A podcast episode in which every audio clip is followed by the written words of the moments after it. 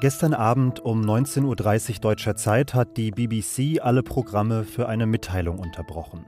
We're interrupting our schedules for the following announcement. Buckingham Palace has announced the death of Her Majesty Queen Elizabeth II. Die Queen ist tot, nach 70 Jahren im Amt und viele Menschen in Großbritannien trauern um sie. I don't think you can knock how amazing she was. She was the mother of like all of us. She was always there and it was uh, one of those constants in life that you you kind of take for granted. Am Tag danach fragen wir im Nachmittagsupdate von Was jetzt, was geht mit der Queen eigentlich verloren und was wird folgen? Außerdem geht es unter anderem um ein Sondertreffen der EU-Energieminister an diesem Freitag, den 9. September. Ich bin Janis Karmesin und der Redaktionsschluss für diesen Podcast war um 16 Uhr. Als zum ersten Mal eine Weihnachtsansprache von Queen Elizabeth II., damals noch eine junge Frau, im britischen Fernsehen übertragen wurde, war diese neuartige Technologie, der Fernseher, noch etwas Bemerkenswertes. 25 years ago, My grandfather broadcast the first of these Christmas messages. Today is another landmark because television has made it possible for many of you to see me in your homes on Christmas Day. Für eine halbe Ewigkeit hat Elizabeth II. das Vereinigte Königreich mitgeprägt. Jetzt ist sie tot, das Vereinigte Königreich ringt nach Fassung und mittendrin sitzt Bettina Schulz, unsere UK-Korrespondentin. Hallo Bettina. Ja, hallo nach Berlin. Bettina, du warst gestern in London unterwegs, hast die tiefe Bestürzung vieler Menschen in einer Reportage für Zeit Online beschrieben. Jetzt hat das Königreich die erste Nacht ohne die Queen hinter sich. Wie würdest du die Atmosphäre im Vereinigten Königreich heute beschreiben? Ja, immer noch geschockt, betroffen. Das dauert auch nicht nur jetzt die nächsten zehn Tage, wo ja hier eine unglaubliche Aktion ist mit der Bestattung und Thronfolge von äh, König Charles, sondern das Volk, das muss erstmal damit zurechtkommen. Ich glaube, es ist bei vielen Menschen so, es ist auch bei mir so, dass man erst bei dem Tode realisiert, was für eine Kontinuität plötzlich wegbricht. Und das war ja das, was so wichtig an Queen Elizabeth war, diese Stabilität, dieses immer Dasein, egal was die Politik macht, egal was wir für eine Pandemie haben, für Kriege haben, ihr Gesicht ist immer da. Sie ist immer da, kommt immer raus, lächelt immer ruhig und das ähm, haben die Menschen so verinnerlicht hier, so verkörpert. Das ist, das ist sehr gravierend, wenn das plötzlich wegbricht. Das merke ich an mir auch und das wird eine lange Zeit dauern. Die Queen war zwar ziemlich beliebt, aber auch nicht unumstritten als Teil der Monarchie. Zum Beispiel als ein Symbol für das koloniale Empire, auch wegen Skandalen in der Royal Family in den vergangenen Jahren. Finden auch kritische Stimmen in der öffentlichen Debatte statt oder verbietet sich das noch in den ersten Tagen der Staatstrauer? Ja, ich glaube, im Moment ist Staatstrauer und da ist nichts mit Kritik, ja. Ich glaube nicht, aber man muss, glaube ich, auch unterscheiden zwischen Kritik an der Monarchie und der Kritik an ihrer Person. Und Kritik an ihrer Person ist eigentlich immer sehr gering gewesen. Die Kritik an der Monarchie, das ist natürlich was anderes. Die wird natürlich, ähm, da hast du recht, gleichgesetzt mit der Historie auch, äh, Sklavenhalterei und so weiter. Da gibt's eine Riesenkritik. Es gibt auch natürlich Kritik an der bombastischen Kapazität der äh, Monarchie hier mit der großen Familie, mit den Kosten. Ja, man muss es ja einfach nur mal alles vergleichen mit anderen Monarchien, sagen wir mal in Holland oder so. Ja, das ist ja hier eine ganz andere Dimension ähm, und auch ein ganz anderes Selbstverständnis, eine andere Selbstgerechtigkeit vieler Mitglieder der Monarchie hier.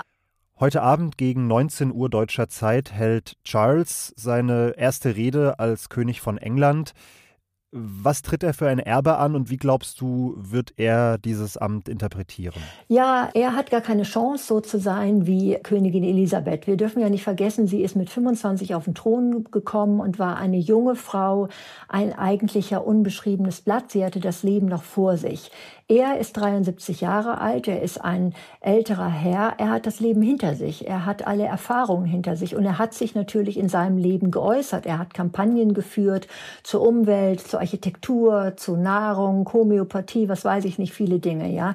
Die Angst ist jetzt schon, dass er ein sogenannter Meddling King sein könnte, der sich überall einmischt. Er hat selber gesagt, das werde ich nicht tun, ich bin ja nicht dumm, ich weiß ganz genau, dass das hier alles im Rahmen der Verfassung abzulaufen hat.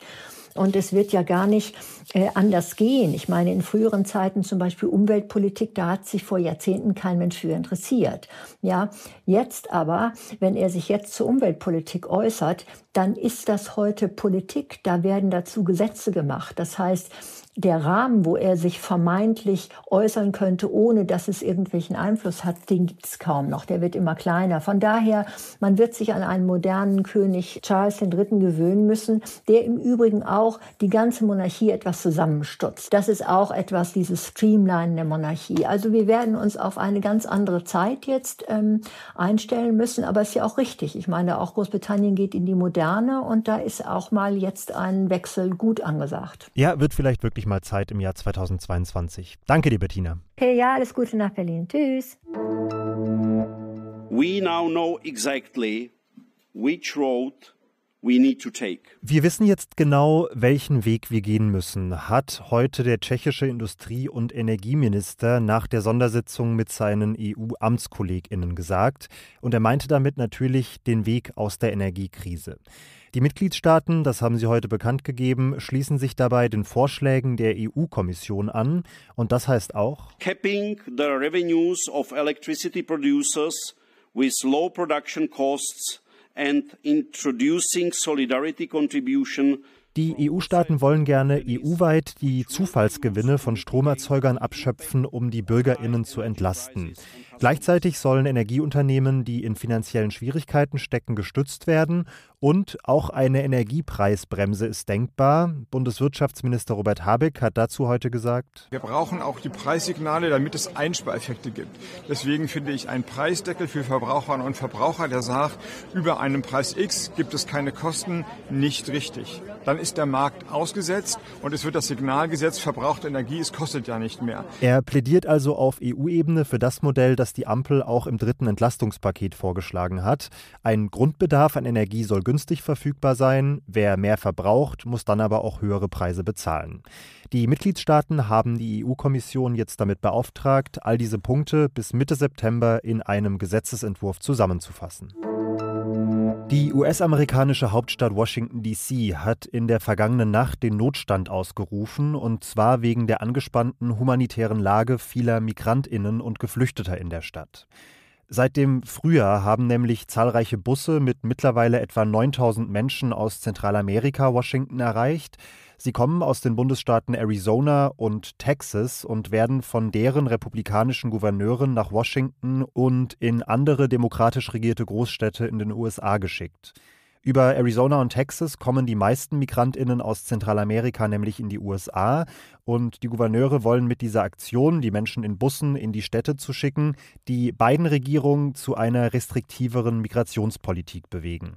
Die Stadt Washington will sich davon aber nicht erpressen lassen. Sie stellt 10 Millionen Dollar für eine neue Einrichtung zur Verfügung, die die Migrantinnen unterstützen soll.